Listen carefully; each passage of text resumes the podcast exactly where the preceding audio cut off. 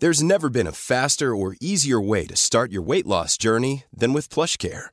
PlushCare accepts most insurance plans and gives you online access to board-certified physicians who can prescribe FDA-approved weight loss medications like Wigovi and Zepbound for those who qualify. Take charge of your health and speak with a board-certified physician about a weight loss plan that's right for you. Get started today at plushcare.com slash weight loss. That's plushcare.com slash weight loss. plushcare.com slash weight loss. Estados Unidos y la Unión Europea le confiscan temporalmente sus dólares y sus euros al gobierno ruso. ¿Qué consecuencias a largo plazo traerá esta sanción económica derivada de la invasión de Ucrania? ¿Peligra el estatus de moneda mundial de reserva del dólar? ¿Peligra la hegemonía monetaria de la divisa estadounidense? Veámoslo. Desde el abandono del patrón oro, el mundo carece de un estándar monetario global, al menos de manera oficial. Cada estado emite dentro de su territorio su propia moneda, y como no existe, y esperemos que no exista nunca, un estado mundial, tampoco existe una moneda mundial que circule por todos los territorios. Eso no significa, sin embargo, que los distintos estados no tengan una necesidad objetiva de contar con una moneda de reserva global, si un Estado en un momento determinado tiene que hacer frente a un gasto extraordinario para comprar determinados bienes que no se producen dentro de su territorio, ese Estado necesitará pagar en moneda extranjera. Ahora bien, como a priori no sabe de qué territorio va a tener que importar las mercancías que pueda llegar a necesitar en el futuro, los estados tienen dos opciones. O mantienen en reservas una pequeña cantidad de moneda, de divisa de cada uno de los estados que existen sobre la faz de la Tierra, lo cual no sería demasiado eficiente, o alternativamente mantienen en reserva grandes cantidades de un número muy reducido de divisas que sean, obviamente, aquellas divisas que en términos generales todos los estados, todas las empresas y todas las familias de cualquier parte del planeta puedan terminar aceptando como medio de intercambio. Lo que se hace, claro está, es esto último. Hay unas pocas divisas en el conjunto del planeta que son generalmente aceptadas por todas partes, no porque lo haya impuesto nadie, sino porque gobiernos, empresas y familias consideran que esas divisas son las que mejor mantienen su valor, son las más creíbles, son las más confiables, son aquellas que no serán arbitrariamente expropiadas por sus emisores, etc. ¿Cuáles son esas divisas que de manera no oficial, pero sí oficiosa, han terminado convirtiéndose en monedas de reserva globales? Pues fundamentalmente son el dólar y el euro. En este gráfico podemos observar cuál era la composición de las monedas extranjeras que mantenían en cartera los distintos bancos centrales del planeta a finales del año 2020. Y como resulta muy sencillo de comprobar, las dos grandes divisas que concentraban el 80% de la cartera de reservas exteriores de los bancos centrales de todo el planeta eran el euro y sobre todo el dólar. El 59% de las reservas exteriores de los bancos centrales están en dólares y el 21% en euros. Todo eso representa, por tanto, el 80% de la cartera de reservas extranjeras de los bancos centrales. Y el resto de divisas están a una distancia muy considerable, tanto del euro como del dólar. Por ejemplo, la libra esterlina apenas representa el 5% de las reservas de moneda extranjera de los bancos centrales. Y el yuan, la moneda de China, tan solo el 2% precisamente que el euro y sobre todo el dólar sean monedas internacionales de reserva permite a los bancos centrales de estas áreas monetarias crear mucha más moneda de la que alternativamente podrían crear sin que ello genere inflación o tanta inflación como la que generaría si esas cantidades de oferta monetaria las creara, por ejemplo, el Banco Central de Argentina o el Banco Central de Canadá o el Banco Central de Marruecos. Estos otros países no emiten monedas que sean reservas internacionales de valor y por tanto su demanda global es bastante más pequeña que la de los dólares o los euros. Dicho de otra manera, a lo largo y ancho del mundo hay muchísimos agentes económicos, familias, empresas o gobiernos que demandan dólares o euros, que quieren tener en sus carteras dólares o euros porque es la forma en la que pueden ahorrar de manera líquida para en el futuro poder gastar en cualquier parte del mundo, porque esas monedas, sobre todo el dólar, son aceptadas en cualquier parte del mundo, y por tanto para ahorrar necesitas ahorrar en dólares o en euros, y como hay mucha demanda de estas monedas, se puede incrementar su oferta sin que el valor de la moneda se desplome, es decir, sin que haya mucha inflación.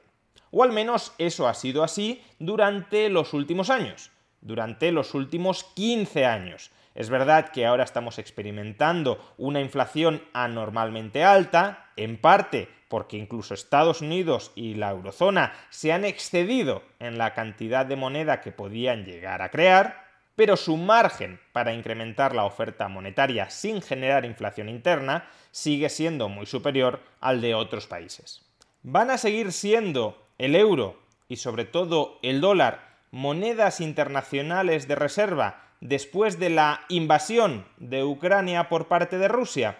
Algunos analistas han especulado con la posibilidad de que la expulsión de algunos bancos rusos del sistema de comunicación entre bancos SWIFT esa expulsión pueda llevar a esos bancos a buscar otros sistemas de comunicación alternativos, como por ejemplo el chino, o desarrollar uno interno dentro de la propia Rusia y que esos sistemas de comunicación alternativos entre bancos conduzcan a la adopción de una nueva moneda de liquidación de los balances entre los bancos, tanto entre los bancos rusos internamente como entre los bancos rusos y los bancos chinos. Sin embargo, este escenario no es demasiado verosímil. Como ya explicamos en un vídeo anterior, la red SWIFT es simplemente una red de comunicación y no presupone que las comunicaciones tengan que venir denominadas en ninguna divisa en concreto. Por tanto, se pueden crear sistemas de comunicación alternativos entre bancos, que eso sí puede suceder, pero para comunicar transferencias de dólares, transferencias de euros o transferencias de cualquier otra divisa que hablemos en español, que hablemos en ruso, que hablemos en chino, no significa que debamos pagar en pesetas, en rublos o en yuanes. Podemos hablar en español, en ruso y en chino y seguir pagando en dólares. Sin embargo, en ese mismo vídeo también explicamos que había otro paquete de acciones que era bastante más importante que la exclusión de algunos bancos rusos del sistema SWIFT y que consistía en que, esencialmente, Estados Unidos y la Unión Europea congelaban, suspendían el acceso de Rusia a las reservas de moneda extranjera que tenía el Banco Central ruso en la Unión Europea y en Estados Unidos. Es decir, básicamente lo que han hecho los gobiernos europeos y el gobierno estadounidense contra el gobierno ruso es prohibirle acceder a los dólares y a los euros acumulados en propiedad del gobierno ruso. El gobierno ruso durante muchos años ha ido vendiendo petróleo en los mercados globales, lo ha cobrado en dólares, lo ha cobrado en euros y no ha gastado el 100% de esos dólares o de esos euros y por tanto ha ido acumulando una hucha de dólares o euros. Sin embargo, como esa hucha no está en suelo ruso, sino en suelo europeo o en suelo estadounidense, ahora se le ha impedido acceder a esos dólares y a esos euros que son, insisto, propiedad del gobierno ruso.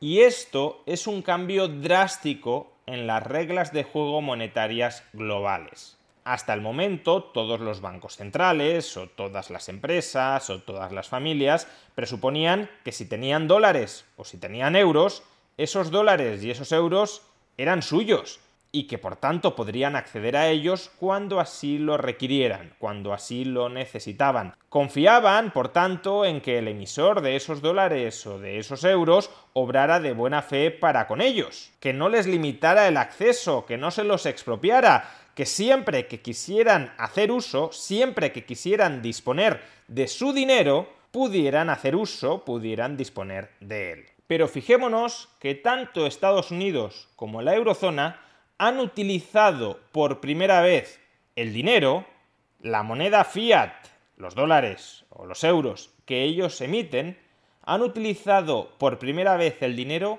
como arma militar. Como tú, Rusia, has ahorrado muchísimo en dólares o euros, y como quieres financiar tu guerra con ese ahorro en dólares o en euros, te vamos a expropiar esos dólares o esos euros que has ido acumulando a lo largo de los años para que pierdas capacidad de financiación de tu guerra. Y eso lo ha visto todo el mundo.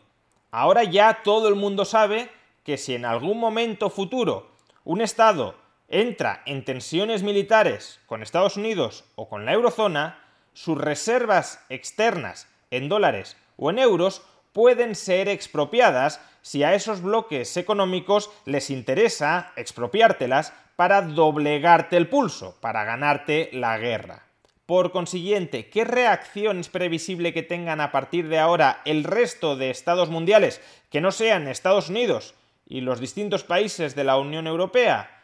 Pues al menos lo que querrán, lo que intentarán, es mantener un menor porcentaje de sus reservas exteriores en dólares o en euros.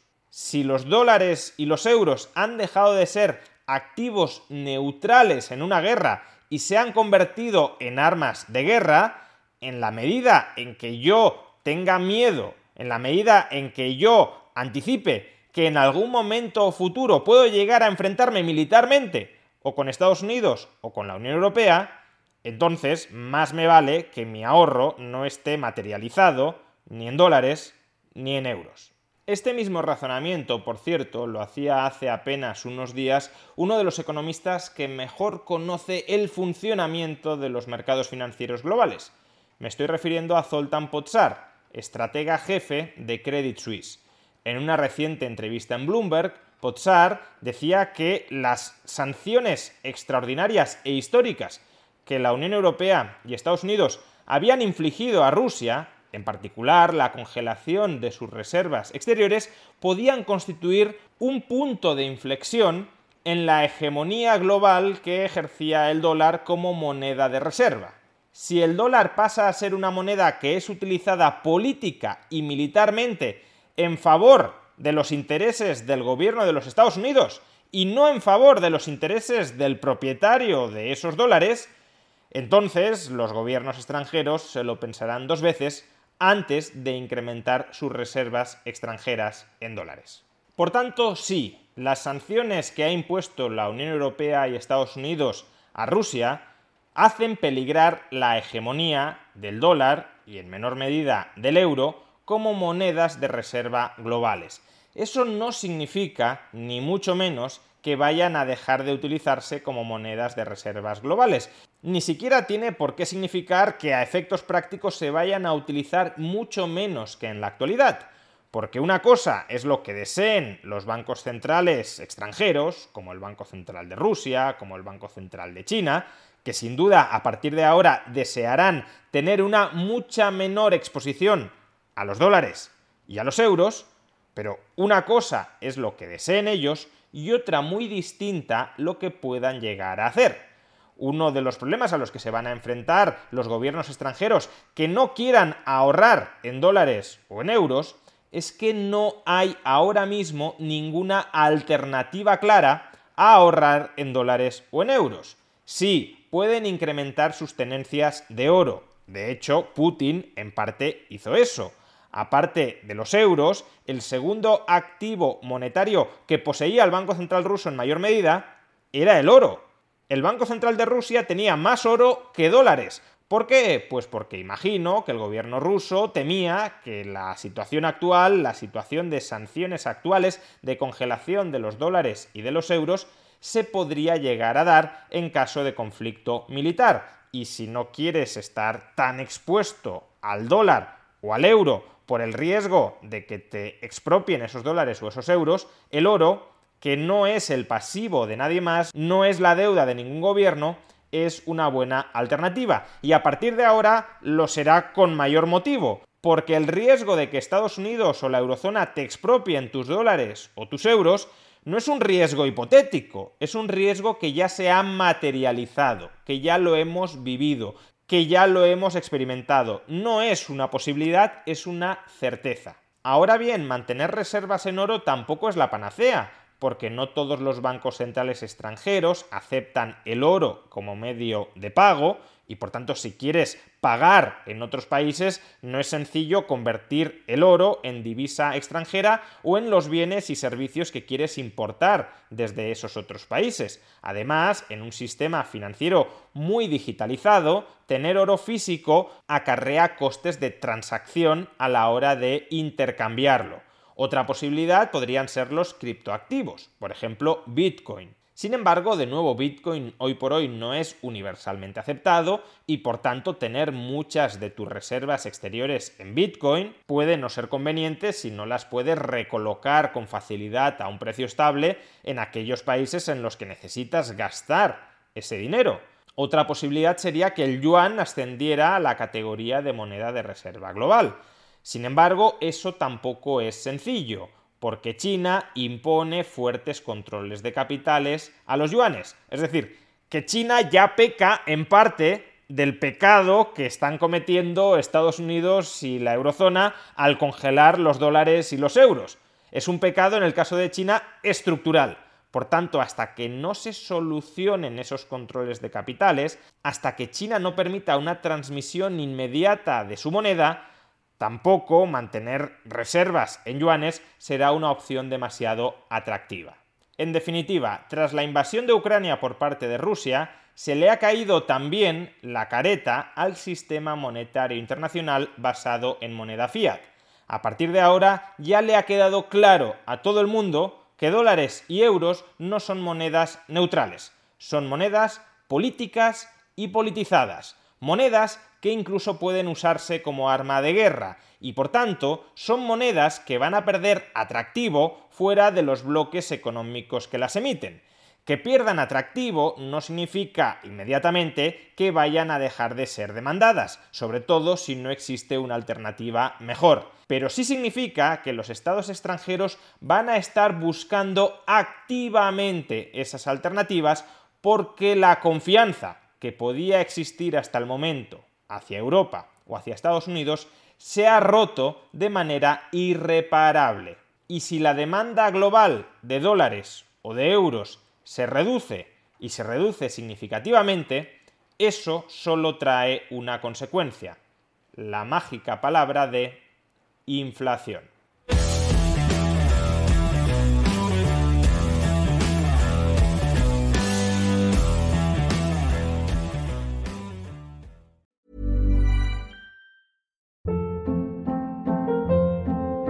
Hold up. What was that? Boring. No flavor. That was as bad as those leftovers you ate all week. Kiki Palmer here, and it's time to say hello to something fresh and guilt-free. Hello Fresh. Jazz up dinner with pecan-crusted chicken or garlic butter shrimp scampi. Now that's music to my mouth. Hello Fresh. Let's get this dinner party started. Discover all the delicious possibilities at hellofresh.com.